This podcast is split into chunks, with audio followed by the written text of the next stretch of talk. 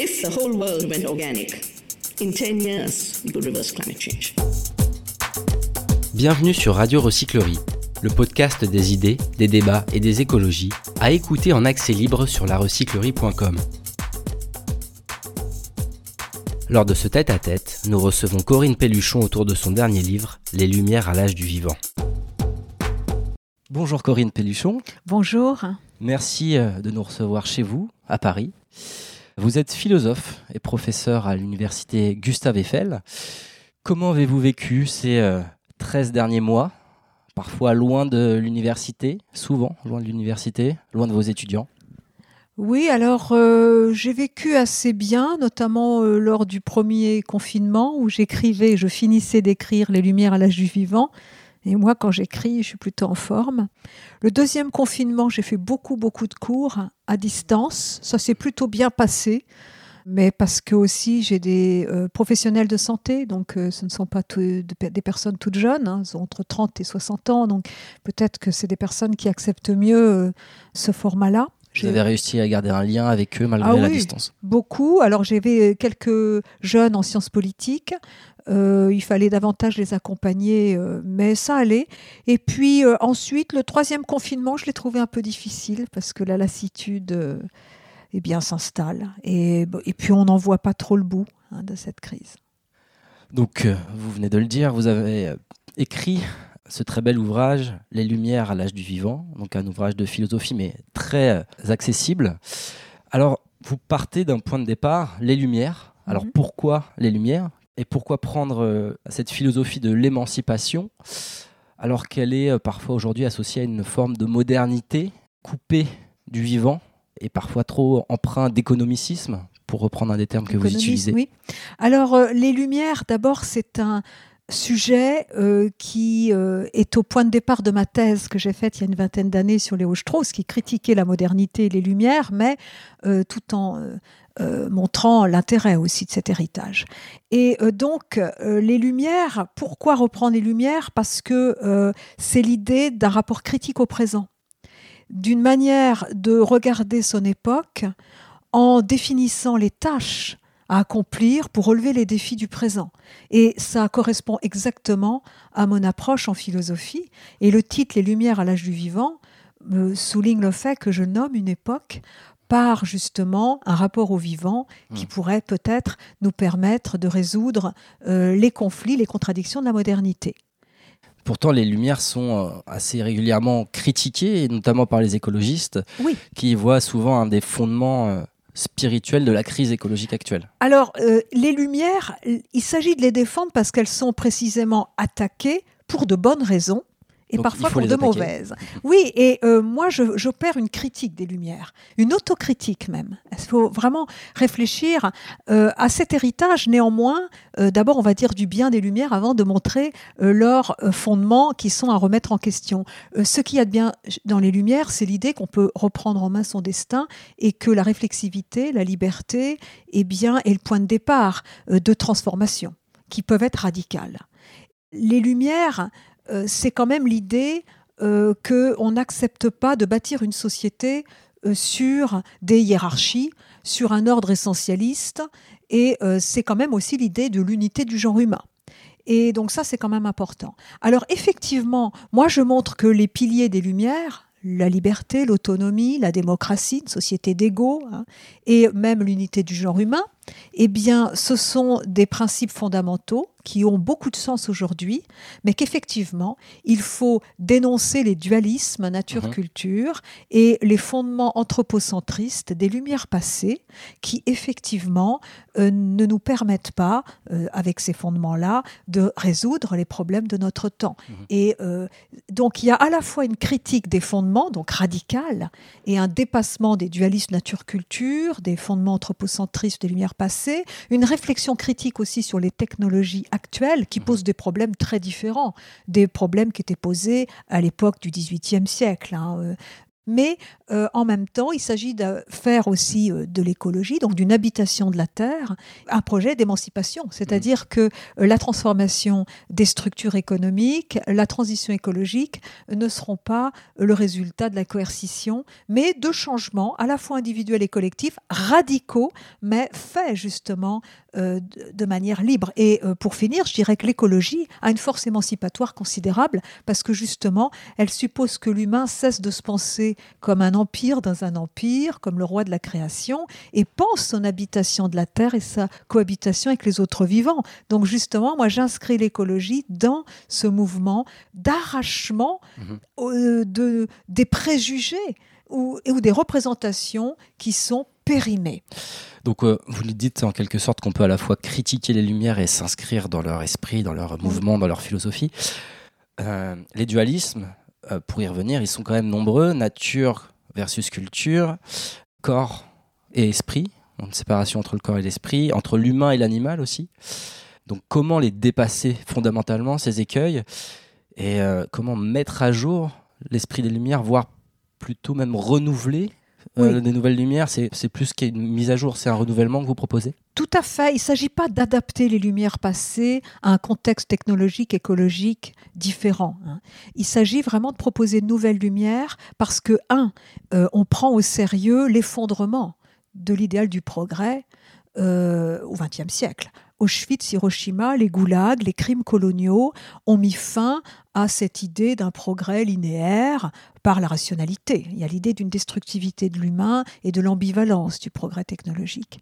Mais euh, il y a aussi des avancées épistémologiques, le darwinisme qui réinstalle l'humain dans la continuité du vivant. On va y revenir. Voilà. Mais aussi la méthode qui est la mienne, la phénoménologie, qui est une approche philosophique où euh, justement on n'est pas dans une rationalité abstraite et surplombante, mais l'idéal, l'objectif est de bâtir un universalisme, c'est-à-dire de donner des repères euh, pour penser un projet commun, mais qui euh, ne sont pas une manière de s'abriter derrière des principes soi-disant généraux pour imposer une culture, comme l'universalisme passé, mhm. qui a été aussi responsable de préjugés coloniaux, etc. Hein. Mais il s'agit de bâtir une, de rénover le rationalisme en essayant de promouvoir une pensée qui met au jour des structures de l'existence où on voit bien que l'humain, quand il est décrit dans sa corporéité comme un être qui habite quelque part et donc qui cohabite avec les autres vivants, et qu'on souligne sa corporéité, la matérialité de son existence, le fait qu'il respire, qu'il mange, eh bien, on voit que nous sommes dépendants des autres, des écosystèmes. Donc la description de l'humain que je fais de livre en livre dans sa corporéité, en pensant l'humain dans son habitation de la Terre, fait surgir un sujet qui n'est jamais hors sol, qui est toujours relationnel, toujours lié aux autres humains et aux non-humains. Et euh, ça veut dire aussi que l'éthique et la politique ne peuvent pas exclure le rapport aux animaux et l'écologie devient centrale parce que justement elle est l'habitation de la terre. Donc la condition humaine est rénovée par ce travail-là. Mmh. Donc ça c'est vraiment important. Alors les lumières à l'âge du vivant. Voilà. L'âge du vivant, c'est ce que vous venez de décrire, c'est euh, une euh, prise en conscience de sa corporéité, de son rapport à l'altérité, aux autres humains, aux non-humains Alors l'âge du vivant, d'abord, vous voyez que c'est un geste par lequel je nomme une époque et l'âge du vivant, il est à la fois là et pas encore là. C'est-à-dire que je pas toujours existé? Euh, non, l'âge du vivant, ça veut dire que il y aurait des signes avant-coureurs d'une révolution anthropologique, d'une révolution dans la manière dont l'homme pense son rapport aux autres, à la nature et à lui-même. Et que justement, ces signes avant-coureurs seraient la préoccupation de nombreuses personnes pour le sort des animaux, la prise en compte de l'écologie qui s'invite au cœur des débats. Et moi, ce que j'essaie de faire, c'est de donner une armature conceptuelle solide à ce nouvel imaginaire qui euh, est lié justement à une transformation de soi, mais aussi des représentations et aboutissant à des modifications drastique de nos styles de vie, des modes de production. Mhm. C'est une manière de nommer une époque en disant, ben, voilà le défi central et comment faire pour que cela advienne Parce qu'il y a des forces puissantes contre l'âge du vivant. Hein. le, schéma euh, productiviste, extractiviste est quand même encore euh, répandu partout, dominant. Hein, dominant. Alors donc du coup, euh, moi, ce que j'essaie de faire, c'est d'abord de diagnostiquer la crise et ensuite de proposer des pistes pour un, renouveau. Le diagnostiquer la crise, ça suppose euh, pas seulement d'attaquer les lumières, parce que vous avez dit tout à l'heure que les écologistes, euh, eh bien, pourfendent les lumières, mais souvent en euh, gommant la diversité des lumières. Vous prenez un homme comme Diderot, par exemple, c'est un philosophe qui, veut réduire hein, la coupure nature, sauvage, etc. Rousseau insiste beaucoup sur le rapport aux animaux. Donc du coup, voilà. Ce n'est pas une idée neuve. C'est pas une idée neuve. Et puis, il y a effectivement à la modernité tardive, euh, dès, surtout à partir du XXe siècle, mais dès le XIXe siècle, eh bien, on est dans un rationalisme instrumental où la raison euh, devient euh, un simple instrument de calcul et c'est l'ère de la quantification qui donne naissance à des phénomènes contradictoires comme bureaucratisation, capitalisme, communisme. Tout est quantifié et on perd de vue les fins pour lesquelles on fait des choses. Et les technologies ne sont plus adossées à un projet d'émancipation. Mais ça, euh, et donc ça vient après les Lumières, cette raison ce qui perd le sens aussi de ce qui est en, commun entre nous. Je vois tout de même dans votre ouvrage euh, une dimension euh, très politique, presque militante. Vous dénoncez la maltraitance animale. Vous l'aviez déjà fait dans un, ouvrage précédent, Manifeste animaliste, publié en, 2017. Et vous nous dites que la maltraitance animale est un miroir de notre civilisation car elle en souligne les violences intrinsèques. Alors, est-ce que vous pouvez nous dire en quoi cette cause, la cause animale, peut être stratégique pour dénoncer, euh, pour promouvoir, pardon, de nouvelles lumières? Oui, alors euh, la question animale n'est pas euh, au cœur de cet ouvrage, mais elle est effectivement quand même toujours là. effectivement, pour moi, la cause animale, est importante en elle-même pour les animaux, mais elle a effectivement une dimension stratégique parce mmh. qu'elle pointe les dysfonctionnements bah, de notre modèle de développement qui ne met quasiment aucune limite à l'exploitation des autres vivants euh, pour le profit finalement. Hein. Et euh, aussi, elle pointe la déshumanisation, parce que pour faire ce que l'on fait aux animaux chaque jour, partout dans le monde euh, où on arrive à des extrémités, castration à vif des porcelets, des animaux qui sont maintenus en cage du début à la fin de leur euh, triste et courte vie, euh, etc., qui sont élevés au détriment, au mépris de leurs normes éthologiques et de leurs besoins de base. Quoi.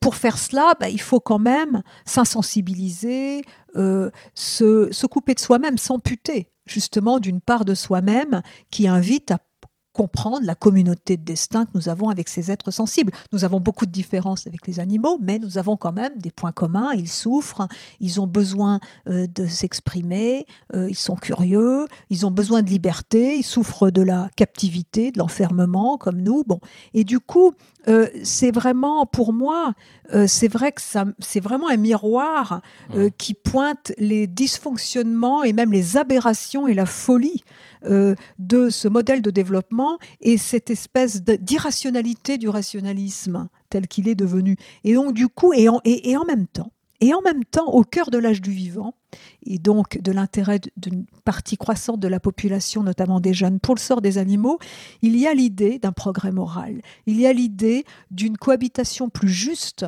euh, avec les autres vivants.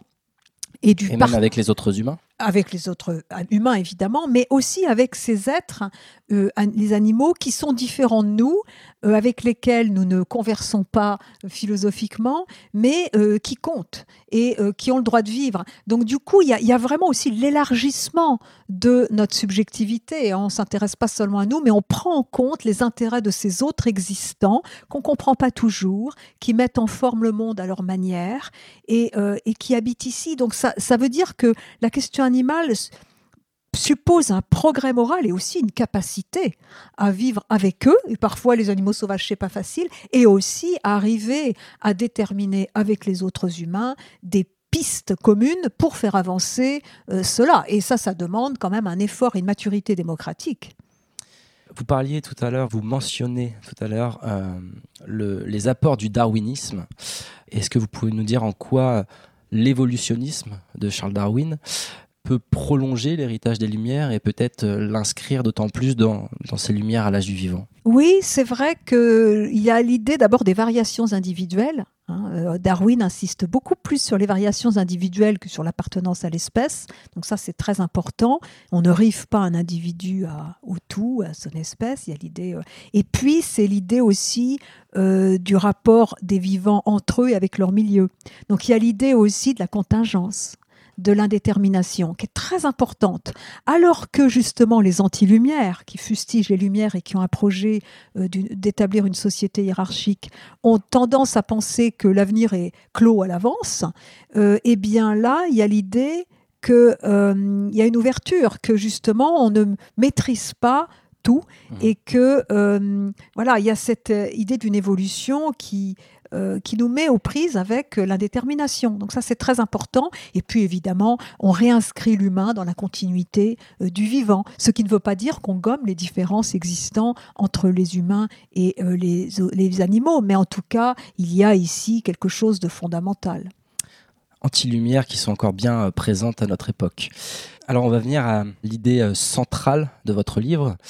Vous nous dites qu'il nous faut en quelque sorte destituer ce que vous appelez le schème de la domination, schème que vous écrivez avec euh, une majuscule, pour instituer cette fois le schème de la considération. Vaste programme. Oui, alors le schème, c'est c'est un mot qui existe chez Kant, notamment parce que ça fait le lien entre la pensée, l'entendement et la sensibilité. Donc c'est très intéressant, c'est l'idée de l'imagination. Et les moteurs des changements euh, sont liés euh, non pas aux arguments, mais aux affects et à l'imagination, aux représentations. Et les représentations de nous-mêmes, euh, de la place de l'humain dans la nature, ont un impact sur euh, nos affects, nos émotions, nos aspirations, notre comportement. Mais l'idée du schème, c'était aussi parce que, au lieu d'accuser simplement le capitalisme comme système, je voulais montrer que le problème est plus grave et plus ancien, pour ainsi dire, et que euh, le totalitarisme, la bureaucratisation de la société et le capitalisme sont, même malgré leurs différences, ils ont un point commun, c'est justement ce rapport de prédation à la nature, ce rapport de domination où on essaie de contrôler de l'extérieur le vivant pour le manipuler, et euh, cette espèce de rapport d'obsession du contrôle et de la maîtrise, euh, qui va à l'encontre d'ailleurs du, schéma un peu darwinien d'évolution euh, et, du schéma de la complexité, de la réflexion sur la complexité en biologie. Mais du coup, et donc ça c'est très important, et le schème, c'est l'idée aussi que euh, c'est pas une révolution où on met euh, en bas ce qui était en haut et vice-versa, et qui souvent reconduit la domination, qui suffira à modifier nos cartes mentales, mais aussi notre imaginaire et tout ce qui détermine notre rapport à nous-mêmes et aux autres. Euh, et, effectivement, quand on regarde la société, euh, quand on regarde même soi, son comportement, on voit bien qu'on est aliéné par des représentations où on est un peu les ennemis les uns des autres, où on a besoin de maîtriser, et au contraire, l'écologie, mmh. le rapport aux animaux, le rapport aussi à la finitude, la prise en compte de la euh, communauté de destin que nous avons avec les autres vivants faits de chair et de sang, le rapport à sa propre vulnérabilité, implique ce travail sur soi et cette évolution mentale qui justement donne à percevoir le fait qu'on habite, euh, euh, qu'on appartient à une communauté plus vaste que celle de ses parents et de ses concitoyens, à un monde commun. Et donc du coup, et ça c'est justement le schème de la considération, mais qu'on n'impose pas. Il n'y a pas de mm. maître émancipateur, qu'il s'agit de faire, faire en sorte que ce schème imprègne la société. Et la considération a fait l'objet d'un ouvrage antérieur euh, publié en 2018 qui vient de paraître en de poche. La, de la considération. Alors, il y a cet aspect. Euh, cette dimension euh, d'imaginaire liée au schème, mais il y a aussi une dimension très concrète. Oui, c'est ça. Alors comment l'incarner concrètement, ce changement? Vous avez fait un, chapitre appelé L'autonomie retrouvée, euh, que j'ai trouvé magnifique. Et vous décrivez notamment les paysans comme étant les pionniers euh, des Lumières à l'âge du vivant. Oui. Euh, je, suis très contente que vous signaliez ce, passage parce que j'y tiens beaucoup. Effectivement, il y a déjà des signes qui montrent que certaines personnes essaient de destituer ce schème et qu'elles s'émancipent de schémas euh, productivistes et autres qui, qui sont euh, datés, qui surtout les ont fait souffrir. Et je montre que l'émancipation comporte toujours un moment contre. Souvent, c'est une crise. Et certains paysans qui avaient, euh, qui avaient un mode de production intensif, etc., eh bien, n'arrivant pas à vivre de leur production, ont compris que ce système n'offrait pas d'issue. Et certains, eh bien, s'organisent donc il y a un rapport entre l'émancipation et la socialisation. Hein, Ils s'organisent avec d'autres pour changer leur méthode de production, pour écouler leurs marchandises autrement et euh, recréer du lien social, retrouvent l'estime d'eux-mêmes et le lien, un lien entre le soin de la terre, le souci de soi et des autres. Et je montre que l'émancipation, à son sommet, a un moment pour. Euh, il y a des alternatives au modèle de production et de développement productivistes, extractivistes, etc. Et, et pourquoi les, ce sont des pionniers euh, des Lumières à l'âge du vivant Parce que les Lumières, d'habitude, hein, de Socrate à finalement aux, hommes du XVIIIe siècle jusqu'à Marx, elles étaient urbaines. L'idée, mhm. c'était que euh, eh bien, le progrès, c'était urbain, que la civilité, c'était dans la ville, et que la campagne, c'était vraiment très arriéré. Or, au les paysans étaient là pour servir les urbains, en quelque sorte. Voilà, et puis ils étaient arriérés. Alors qu'au contraire, là, eh bien, ce sont des pionniers, puisqu'ils, euh, non seulement ils innovent, euh, ils n'attendent pas tout des pouvoirs publics, mais aussi il montre qu'il y a des alternatives fiables au modèle de développement actuel et que l'agriculture dont on dit souvent que c'est le problème, elle peut être la solution.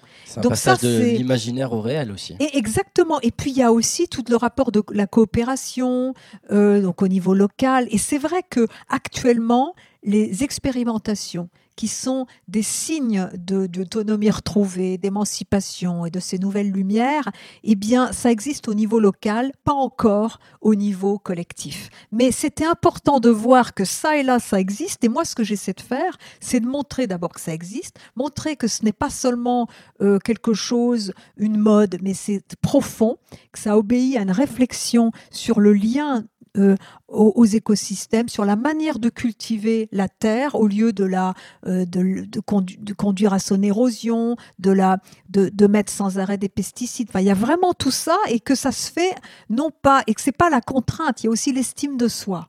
Hein, qui est retrouvée. Et, et, et, à moi, évidemment, après, j'essaie de montrer qu'il y a plusieurs leviers mhm pour que cette émancipation soit pas seulement locale, mais qu'il lumière à l'âge du vivant progresse au niveau structurel, au niveau politique et au niveau donc de l'ensemble de la société.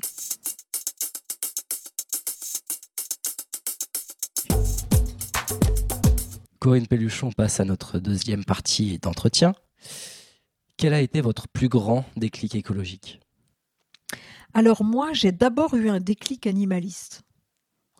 Euh, c'est-à-dire il y a au, tout début des années 2000, où euh, déjà j'avais euh, j'avais changé mes modes de, consommation.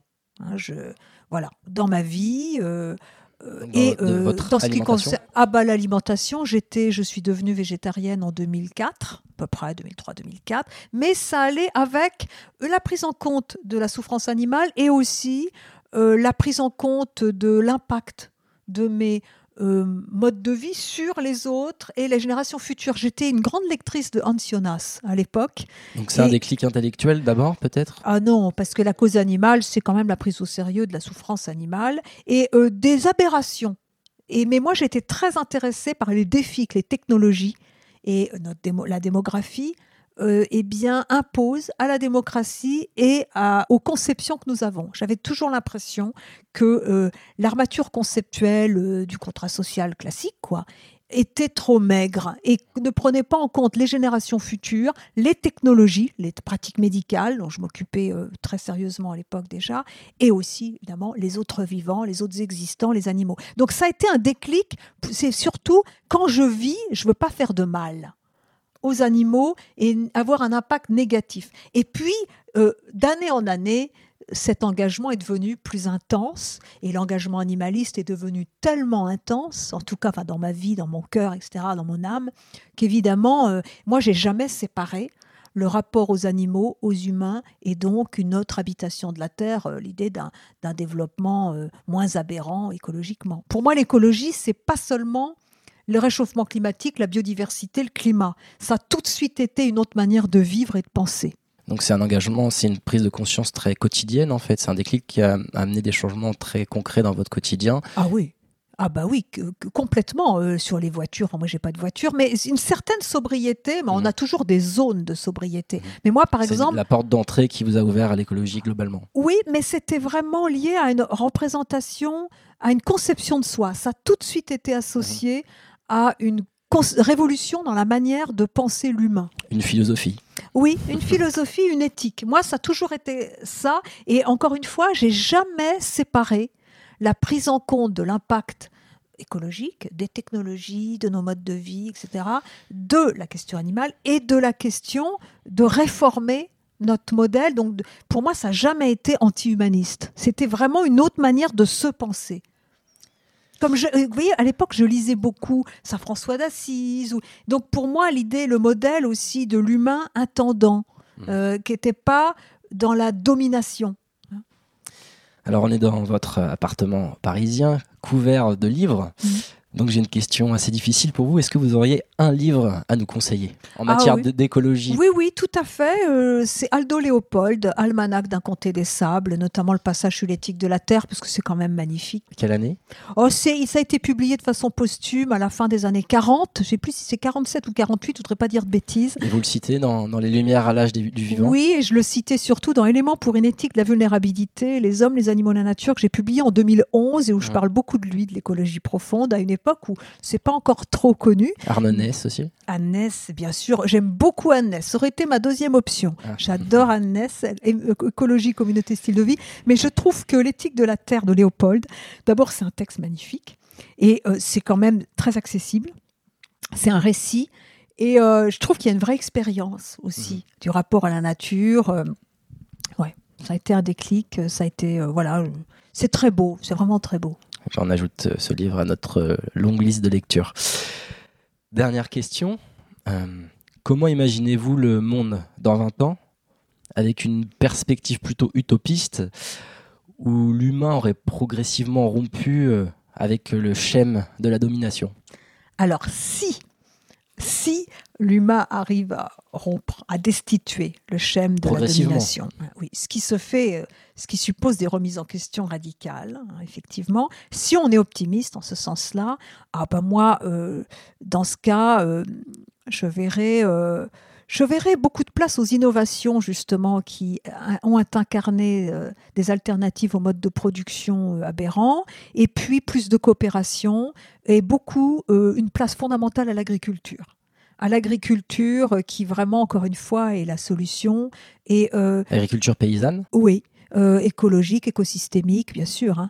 et puis qui permettrait aussi euh, de faire que les territoires tombés en déshérence deviennent des zones de convivialité. Parce que vraiment, il y a aussi dans notre modèle de développement, il y a beaucoup de malheurs humains, de misère, de solitude, de détresse. Et je crois que pour moi, c'est vraiment important qu'on euh, associe les transformations des modèles de production et qu'on réoriente l'économie en euh, accompagnant les personnes et en s'appuyant sur leur créativité et aussi leur estime d'elles-mêmes et puis évidemment une place fondamentale à la question animale. Euh, pour moi, il n'y a pas de progrès moral et il n'y a même pas de société tenable s'il n'y a pas des évolutions substantielles dans la manière de considérer les animaux. Il s'agit d'ores et déjà d'abolir un certain nombre de pratiques comme la captivité des animaux sauvages, la corrida, la chasse à cour, euh, le foie gras, enfin tout ce que j'avais développé dans un manifeste animaliste.